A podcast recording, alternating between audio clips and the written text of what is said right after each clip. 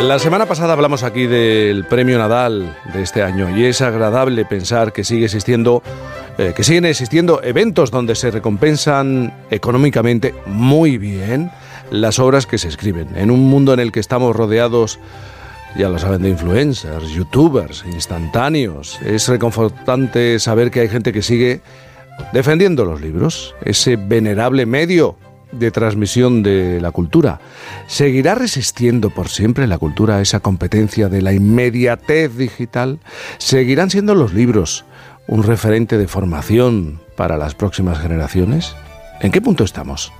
De eso quiere hablarnos hoy nuestro sospechoso habitual, Sabino Méndez. Así que abre, abre tu libro.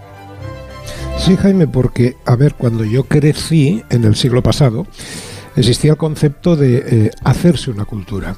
Es decir, eras joven, te dabas cuenta de cuántas cosas no habías leído todavía, cuántas cosas no sabías, todo lo que desconocías, teorías, movimientos, obras imprescindibles. Y cuando te dabas cuenta de eso, lo primero que hacías era ponerte a la tarea de formarte, de hacerte con una cultura, porque te dabas cuenta de inmediato que tus mayores te llevaban pues una ventaja enorme. Ellos ya llevaban leyendo varios años y solo ponerte al día para alcanzarlos, pues eso llevaba mucho tiempo. Además, uno descubría enseguida que hacerse con una cultura que no fuera simplemente intelectual, o sea, mera, mera erudición, no solo necesitaba tiempo, sino que además era caro. Había que ir al cine, había que comprar libros, no te digo ya si querías mm, conocer otros ámbitos, para conocer el Borgoña, el Burdeos o el Champagne de Reims y formar el paladar, había que viajar, beber, comer, leer.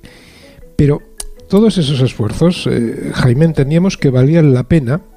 Yo creo que porque formarte intelectualmente en aquellos tiempos, es decir, hacerte con una cultura, se había demostrado como la mejor manera de, alcanzar un nuevo estatus, de ascender socialmente de mejorar las condiciones en que uno vivía. Por eso, yo creo que todos los padres del final del franquismo estaban obsesionados con que sus hijos tuvieran estudios universitarios, aquellos estudios universitarios que ellos en muchos casos no habían podido tener. Ahora bien, hoy en día ese modelo ha cambiado mucho. Tenemos youtubers, influencers, tiktokers, gente dentro del mundo de la comunicación que dan enormes pelotazos de popularidad con todos los ingresos que eso comporta, y, ya mm, hay, un, hay la idea de las fortunas tecnológicas, de, aquellos pelotazos sociales de que, vienen simplemente de la técnica. El prestigio que proporcionaba la cultura eh, probablemente se ha visto sustituido por la fama, por esa fama que otorgan las redes. Por eso, por eso yo creo que todo el mundo se hace selfies, se exhibe, eh, se publicita en las redes. La notoriedad es percibida como la manera de ascender socialmente ahora y de alcanzar la estima de nuestros semejantes. Creo que comparando con, los viejos modos de la cultura, lo que pasa ahora es que se confunde lo que es estima con lo que es atención. Esa notoriedad eh, como forma de ascenso social, en el fondo ya, ya, había tenido precedentes, yo los vi de cerca. Estaban las estrellas de Hollywood, eh, las estrellas de rock, pero es cierto que en ambos casos se hacía algo. Mm, en un caso la música, en otro la actuación, pero lo que se mostraba eran unas dotes fuera de lo común. Ahora, en cambio, la notoriedad se consigue en el ámbito de, la propia comunicación, de una manera interna, de la propia emisión de contenidos. Sean estos contenidos, pues la propia vida a veces, cotillos de la propia vida, intimidades o, la gracia que se tiene a veces para contar o opinar sobre algo. ¿Qué, pasa entonces, Jaime, con la vieja cultura? Con aquello de hacerse con una cultura. ¿Ha quedado obsoleto? Es lo que me pregunto. Hombre, la verdad es que creo que no. Dándole vueltas, creo que ha quedado desplazado, pero no en obsoleto en ningún sentido. Mucha gente sigue confiando en la cultura, no tanto como medida de extensión social, sino más bien pues como una manera de, de ensanchar, hacer más amplias nuestras vidas, vivirlas mejor y más a fondo. O sea, la cultura sigue teniendo un buen prestigio en la clase media e incluso, diría yo, política y sociológicamente se considera que una sociedad más culta es una sociedad más civilizada. Hay que pensar que en la antigua Grecia, en, la época esplendorosa de, Atenas, la, de Solón, la de Pericles, la que inventa la democracia, allí la tasa de analfabetismo era muy baja En el resto del mundo no en aquel momento, pero allí sí. En ese núcleo especial, hasta entre las clases bajas había una alfabetización muy extendida. ¿Qué pasa ahora? Bueno, hay mucha más gente alfabetizada también en todo el globo, pero no pueden pasar de ahí. Cultivarse, hacerse una cultura, requiere tiempo requiere tiempo y espacios de reflexión para uno mismo. Trascender la, mera alfabetización inicial que se nos otorga requiere trabajo, estudio y tiempo para leer e informarse. Y hay que reconocer que con el panorama actual de, de, la sociedad mundial, de precariedad, competitividad en el trabajo, pues la gente realmente no puede hacerlo. Hay personas que, que dada la precariedad del trabajo que, sufren, tienen dos empleos o más, por si acaso trabajan en varios sitios. Así se da una contradicción fortísima de nuestra sociedad. Aspiramos a que la gente sea cada día más culta, porque creemos que así todo irá mejor, que la gente votará mejor, que las sociedades serán más pacíficas, pero por otra parte no les dejamos el tiempo, con las urgencias del mundo moderno, para cultivarse. Es cierto que además el propio mundo de la cultura no ayuda porque tiene sus propias dudas, sus cambios de criterio sobre lo que es ella misma y sus fines.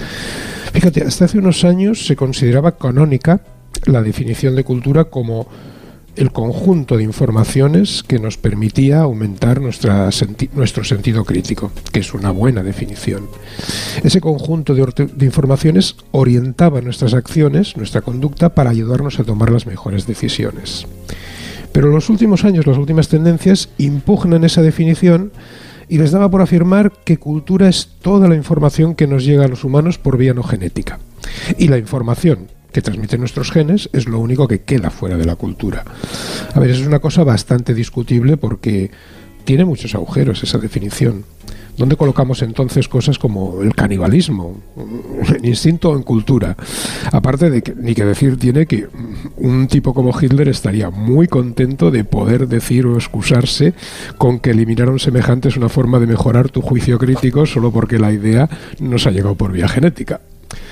Sea como sea, todas estas mentes pensantes, a todas estas mentes pensantes habría que pedirles una cosa. Dejaos de controversias sobre el sexo de los ángeles, lo que es y lo que no es cultura y por favor, dadnos más tiempo para cultivarnos, para estudiar, tiempo para leer reposadamente bajo la luz de una lamparilla en un ambiente sedante, tiempo para, para pensar lo leído, tiempo para estudiarlo, subrayarlo, tiempo para, para aprender y mejorar. Si no damos eso a la gente, en lugar de textos breves y sensacionalistas en pantallas de móvil, que nos apremian siempre urgentemente para pasar de uno a otro porque quieren captar nuestra atención porque esa atención es dinero, si no les damos para combatir eso ese tiempo necesario para la cultivarse y para la reflexión, no nos quejemos luego de que la masa, la muchedumbre, sea iletrada, inculta o populista. Porque además eso divide a la gente. Fijaos si no en lo que nos espera en Estados Unidos el próximo año, donde es muy probable que las elecciones terminen enfrentándose una América culta con una América inculta. Dadnos tiempo, pues, para cultivarnos, para luchar contra esa constante ansiedad de que nunca seremos lo bastante listos. Y si nos dan el tiempo y las herramientas necesarias, Jaime, seguro que podemos intentar serlo, inteligentes y cultos.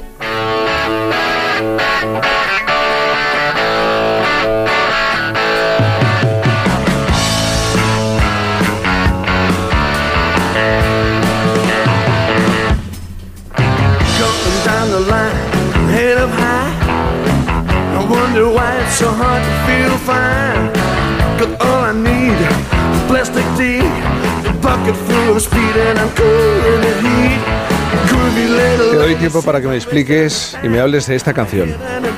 Hombre, esta canción es una canción de otro tío casi tan maravilloso como, como el Ray Davis que ponía antes Santi Segurola, que es Carmen Brut, el pianista loco de Holanda.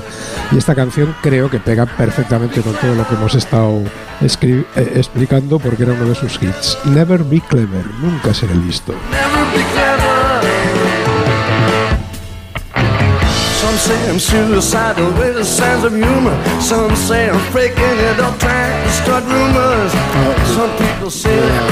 Me ha interesado muchísimo el comentario de, Sabino, extraordinariamente. Yo creo que hay un, proceso perverso eh, que tiene que ver quizá con la tecnología, con los nuevos avances tecnológicos y su aplicación a la comunicación que es la banalización, la glorificación de lo banal, y en este sentido y de la ignorancia, que es algo que a mí me, aterra. Y cuando he hablado de lo que vamos a ver este año, que me parece un año hipercrítico en el futuro de la humanidad, en las elecciones estadounidenses vemos que el favorito es un ignorante, un ignorante que presume de su ignorancia, que no sabe nada, excepto em, todas sus vivir de las trampas y vivir de la imagen, de una imagen banal, estúpida, pero es la que vende.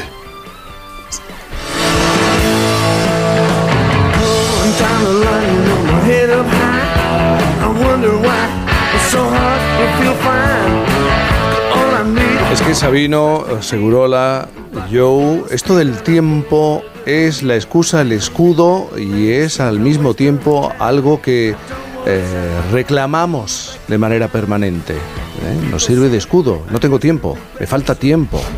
Eh, por falta de tiempo no he podido hacer esto. Es muy flexible el concepto tiempo, ¿verdad, Sabino? Sí, aparte le pedimos a la gente que lea mucho para cultivarse, pero no les dejamos tiempo para leer, con todas las obligaciones, las exigencias, los trabajos, con lo cual es un contrasentido enorme. Y sobre todo, lo que es peor, descarga como la la culpa hacia aquel que no lee, cuando realmente no se lo estás permitiendo. O sea, la carga de la culpa encima se la pones precisamente al más débil de la cadena. Afortunadamente siempre tendremos a Ray Davis, a Herman Brood y yo estoy seguro que Santi y yo y yo lucharemos constantemente para publicitar estos nombres, darlos a conocer y combatir toda esa ola de estupidez y lo que es peor, lo que decía Santi que tiene mucha razón, orgullo de la propia ignorancia, que eso es tremendo. O sea, la manera de explicar el mundo para no complicar la complejidad del mundo es enorme. Y precisamente para enfrentar esa complejidad aparecen líderes que deciden, bueno, vamos a estar orgullosos de ignorar esa complejidad. Yo creo que, el, como muy bien ha explicado Sabino, la cultura requiere un esfuerzo y en estos tiempos el esfuerzo eh, se tiene que conseguir a, través de una organización del tiempo. O sea, los, las personas que hemos compartido muchas actividades a la vez, o sea, que hemos hecho una carrera, por ejemplo, deportista y hemos, hemos conseguido también seguir estudiando en la universidad, sabemos muy bien lo que es. Y cuando la gente te pregunta, pues la cuestión es organización. Y da, da la impresión de que vivimos una época en que la cultura clásica está dando paso a un folclore moderno que además es universal, o sea, un grupo de creencias o de cultura compartida, básica, popular, que se está extendiendo por todo el globo y que está ocultando, opacando un poco la, cultura con mayúsculas. Hay una cosa del tiempo, a mí le hice muy poquito, ¿eh? ¿Sabéis cuál es la oposición a la que prácticamente nadie se presenta porque es que se necesita mucho tiempo. O sea, el sueldo es considerable, ¿eh? pero se necesita muchísimo tiempo para, para, para probarla y para sacarla adelante. Economista del Estado.